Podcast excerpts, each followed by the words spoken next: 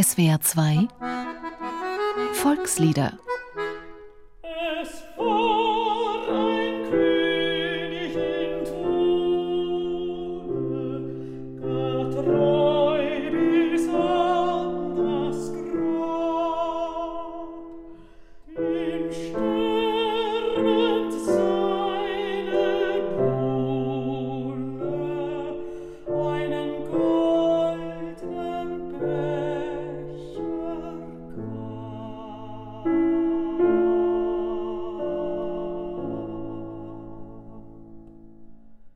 Als Johann Wolfgang von Goethe die Ballade vom König von Thule dichtete, da hatte er jede Menge Volksballaden im Kopf. Gemeinsam mit seinem Freund Gottfried Herder hatte er eine Weile lang alles gesammelt, was die einfachen Leute so sangen. Herder und Goethe suchten bei ihnen nach dem natürlichen Ursprung der Dichtkunst.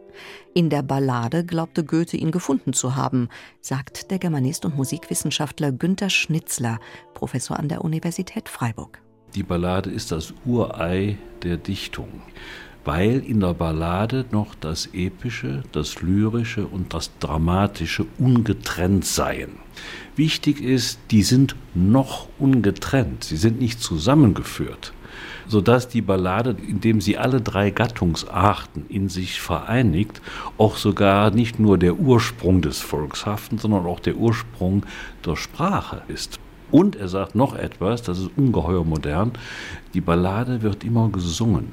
Das heißt, wir haben es mit einer frühen Form von Intermedialität zu tun. Die Ballade ist ein Urei der Künste überhaupt. Spätestens damit war die Ballade dichtkunsttauglich. Und viele Dichter haben ausgezeichnete Balladen geschaffen, von Friedrich Schiller und Gottfried August Bürger bis hin zu Theodor Fontane und Heinrich Heine. Mit Volksliedern hatten sie allerdings nicht mehr allzu viel zu tun, und die Vertonungen dazu noch weniger. Die Volksballade schlängelte sich derweil in andere Kanäle und sie veränderte sich. Sabinchen war ein Frauenzimmer und dennoch tugendhaft. Sie diente treu und redlich immer bei ihrer Dienstherrschaft.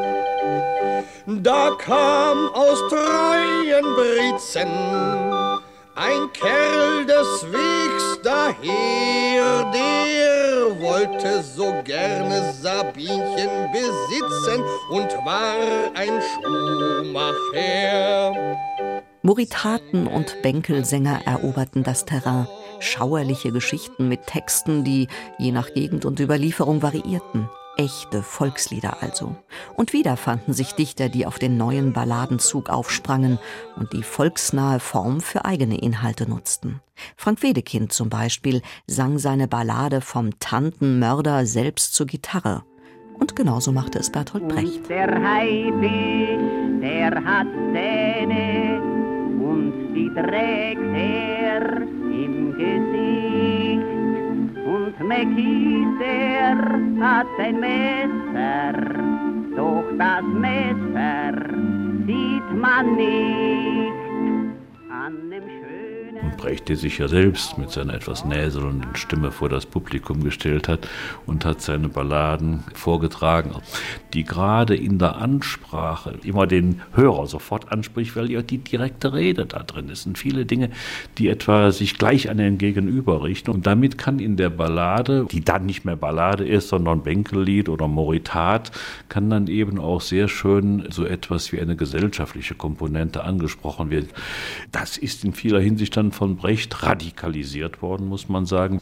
Und das geht dann bis hin in die ganzen Protestbewegungen der 60er, 70er Jahre, die auch diese Balladenform aufgenommen haben. Das erhält sich bis in die Gegenwart. Die Anna Mack war auch mal jung, das ist 60 Jahre her. Da trug ihre Mutter das sechste Kind, der Vater trug ein Gewehr. Sie lernte den Krieg an der Heimatfront, den Frieden in der Fabrik. Da bekam sie Kartoffeln und Quark dazu und wurde davon etwas dick. War Köchin und Putzfrau und Wäscherin. Zuletzt waren es Protestsänger der 60er Jahre, die sozialkritische Balladen erfanden Ob Wolf Biermann im Osten oder Hannes Wader im Westen. Und immer noch funktionieren sie so, wie Goethe sie beschrieben hat, als Einheit von Erzählung, Dichtung, Drama und Gesang. Genau wie zwei Jahrhunderte früher Goethes König von Thule.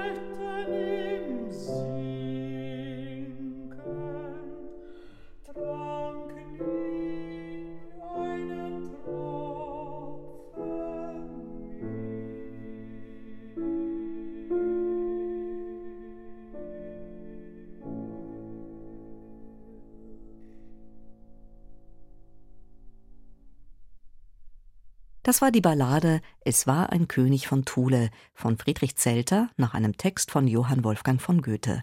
Es sang Cornelia Kallisch, begleitet von Juliane Ruf, ein Beitrag von Wiebke Gerking. Dieses Lied können Sie sich auch im Internet anhören und eine Woche lang sogar herunterladen unter www.swr2.de oder www.liederprojekt.org. Dort finden sich auch der Liedtext und die Noten und eine instrumentale Fassung zum Mitsingen. Volkslieder ist ein gemeinschaftliches Benefizprojekt von SWR2 und dem Karus Verlag. Sing macht stark. Stimmt.